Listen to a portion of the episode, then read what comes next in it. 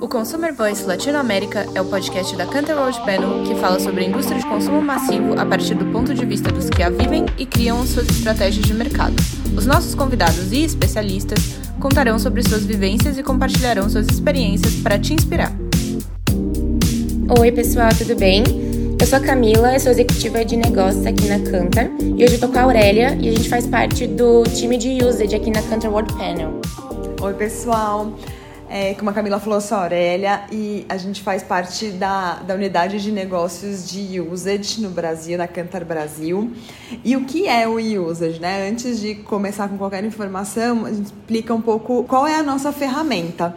Então, o Usage hoje é uma das nossas grandes ferramentas dentro da Cantar para avaliar hábitos de uso e de consumo dos principais produtos dentro do lar.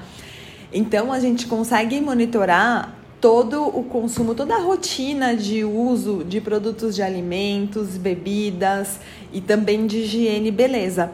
Entendendo não só quem é esse consumidor final, mas também como ele consome os produtos, seja pensando em quando isso acontece, com quem e principalmente esse repertório, então com o que cada um dos produtos é consumido ou utilizado. E hoje a gente vai aprofundar um pouco no Usage Care, que é a nossa ferramenta que avalia esses produtos de higiene e beleza. Então é, a gente consegue é, saber não só toda a rotina de uso, todo esse hábito, mas também os porquês, né? Toda a questão de por que o produto foi comprado, por que ele foi utilizado e, em especial, esse repertório, todos os produtos que entram em algum momento importante do dia.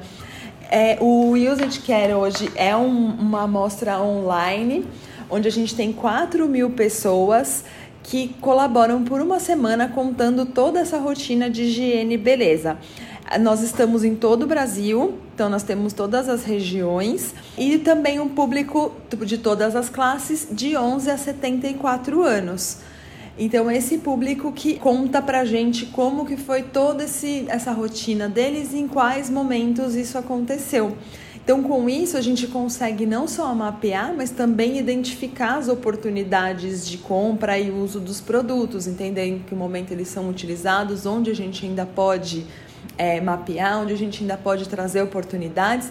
E o melhor ainda é que toda essa informação é traqueada. Então a gente tem mais de cinco anos de histórico, o que nos ajuda muito hoje em dia a entender não só como foi o período pandemia, como vem sendo essa volta à rotina, à, nova rotina, e também avaliar o pré-pandemia para entender de fato quais foram os impactos, o que ficou, o que veio para ficar e o que já está voltando a como era antes. E com, então, com todas essas informações, é, recentemente a gente fez uma análise que traz uma tendência bastante importante, que é mais associada também à crise econômica, né, todo esse aumento de preço de produtos que a gente está vivendo e que pode impactar bastante a indústria de higiene e beleza. Então, a gente sabe que o brasileiro tem hábito de tomar muito banho, né? Então, quando a gente olha para nossa base, a gente consegue ver que 68% dos brasileiros tomam dois banhos por dia, em média. E em paralelo a isso, a gente vem vendo um movimento muito importante no Brasil, que é o movimento de simplificação das rotinas de cuidado pessoal. Então a gente sabe que o bolso do brasileiro ficou mais apertado, né? Então, para conseguir dar conta de tudo e para não abrir mão do hábito de tomar dois banhos por dia, a gente vê um aumento das ocasiões de banho só com água. Então, esse número de pessoas que tomam banho sem produtos cresceu 9% comparando com 2018. E isso é, um, é total um reflexo da economia, né? Então, a inflação do Brasil, que, que, que aumenta muito o preço de várias categorias, inclusive o preço médio do quilo de sabonete acabou aumentando 42% nesse mesmo período.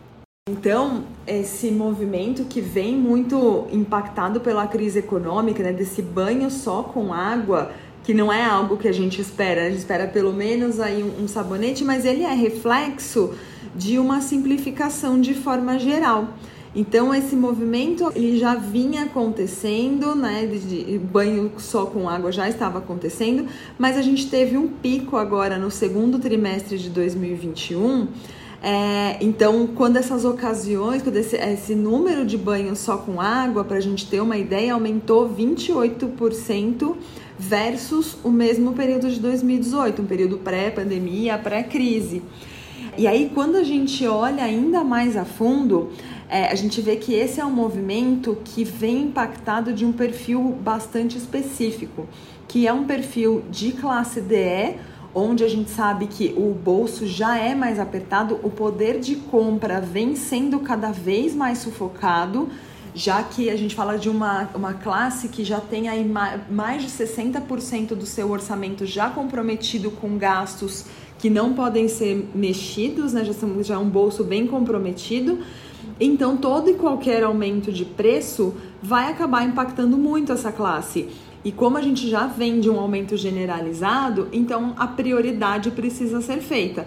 Então não é que as pessoas deixaram de comprar sabonete, mas como uma forma até de simplificar e de reduzir, então esse banho com água vem se fazendo mais presente. E além de ser uma classe DE, uma, uma, uma um público com menor poder aquisitivo, a gente está falando muito, na maioria, de mulheres de, é, de lares, na verdade, chefiados por mulheres, onde as mulheres são a, as chefes de família, onde 75% delas não são casadas, mas têm os filhos morando com ela, então são mulheres que, é, que trabalham fora, que cuidam da família e que moram com quatro ou mais pessoas. Ou seja, é um perfil que tem sido bastante é, sacrificado mais ainda pela crise. Então, é, são pessoas que acabam tendo responsabilidades maiores, têm pouco tempo, têm muitos gastos, e aí então é, vem sofrendo mais com essa questão de inflação. Então, como eu falei, é, são pessoas que procuram, não é que não estão comprando mais, mas a gente traz aqui esse sinal de alerta, onde a gente vê que as pessoas é, elas continuam tomando os dois banhos por dia, mas estão optando em alguns momentos tomar esse banho só com água para poder fazer essa racionalização do consumo e poder garantir que todos da casa tenham ali um mínimo. Exatamente, não é como se fosse substituir um banho pelo outro, mas sim mudar um deles que já, já tinham dois banhos, agora mudou um deles para banho sem produto. E ainda nessa questão dos banhos, até mesmo nas ocasiões de banho com produto, esse uso vem sendo simplificado. Então, por exemplo, na hora de lavar o cabelo, o consumidor vem racionalizando e optando por usar menos produtos por lavagem. Então, a quantidade de itens usados no momento do banho caiu.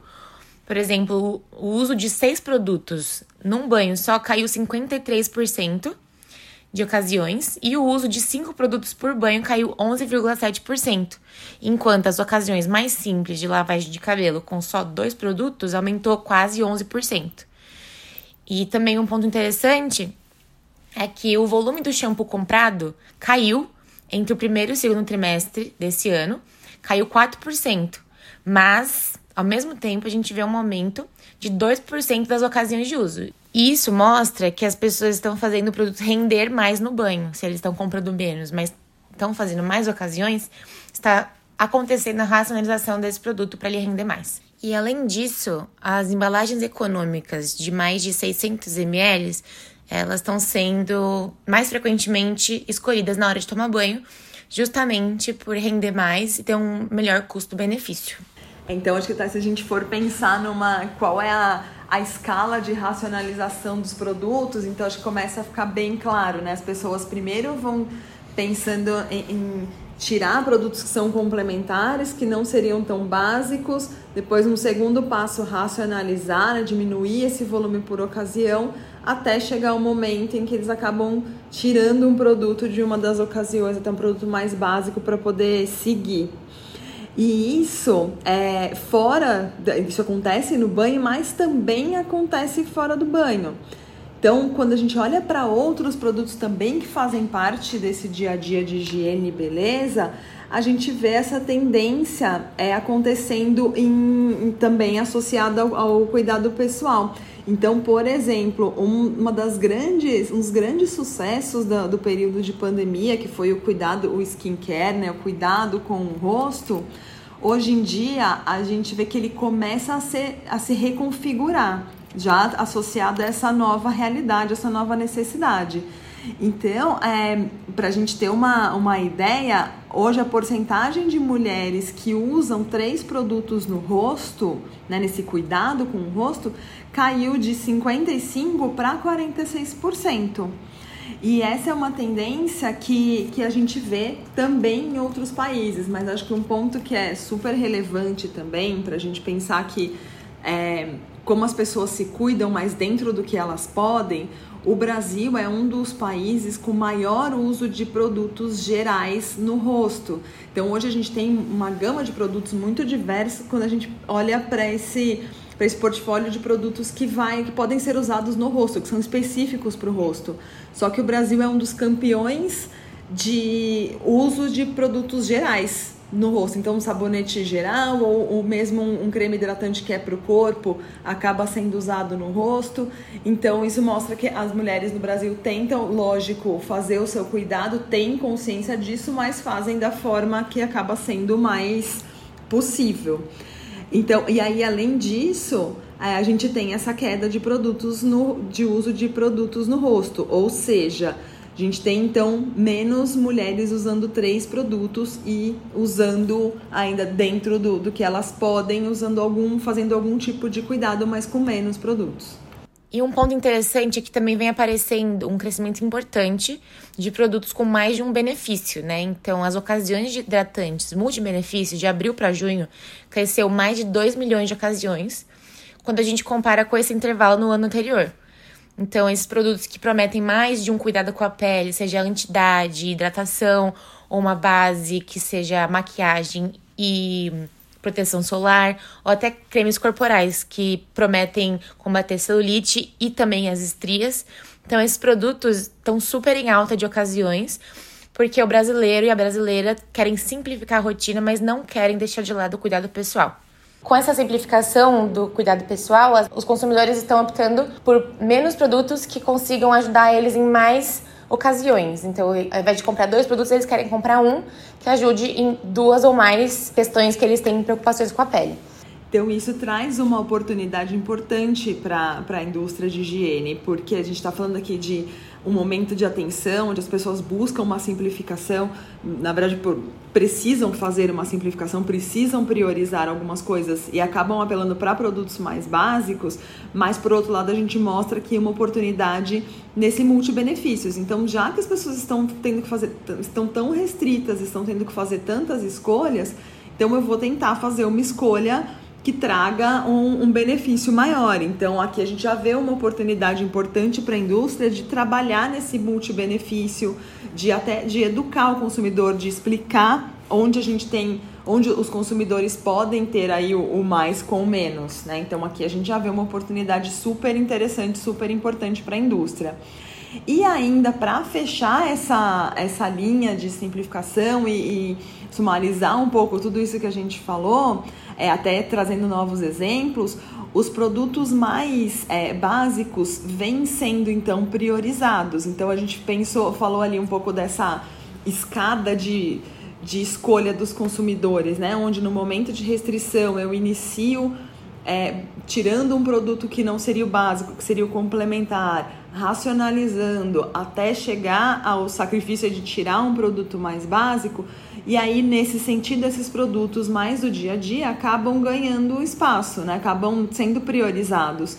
Então, para a gente ter uma, uma noção, então, o, além do shampoo, que a gente já falou como um exemplo de crescimento, mas o desodorante, a maquiagem e mesmo os cremes hidratantes, no curto prazo já crescem em ocasiões de uso. Ou seja, então, dentro do que é prioritário ali, as pessoas ainda têm usado alguns produtos mais básicos.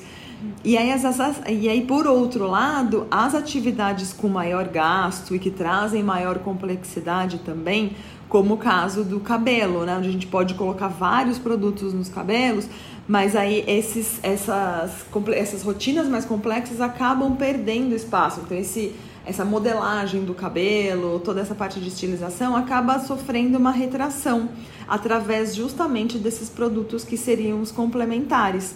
Então, o que mostra que, de novo, as pessoas querem manter o cuidado, querem se cuidar mais estão mantendo esse cuidado com o básico. E isso acontece também com outros tipos de cuidado, como por exemplo o cuidado bucal. Durante a pandemia, essa foi uma, uma área bastante priorizada pelos brasileiros, então onde a gente tinha o uso do creme dental, do enxaguante do, e do fio dental, e agora no curto prazo, nesse momento de priorização, o enxaguante, até mesmo o fio dental, tem sido um pouco despriorizados, porém mantém-se a higiene com o creme dental. Então, acho que isso mostra como, de fato, dentro da rotina, a gente tem muitos sinais de alerta, mas também tem muitas oportunidades quando a gente pensa nessa rotina de uso e nos diferentes tipos de consumidor. Então é isso, pessoal. Espero que vocês tenham gostado desse podcast que a gente montou para vocês. Obrigada, gente, e nos busquem, que se quiserem saber mais, quiserem saber mais da sua categoria, do seu mercado, do seu produto, nos procurem. Com certeza a gente tem bastante informação e bastante tendência e oportunidade para trazer para vocês. Obrigada. Obrigada. Obrigada por escutar o nosso podcast.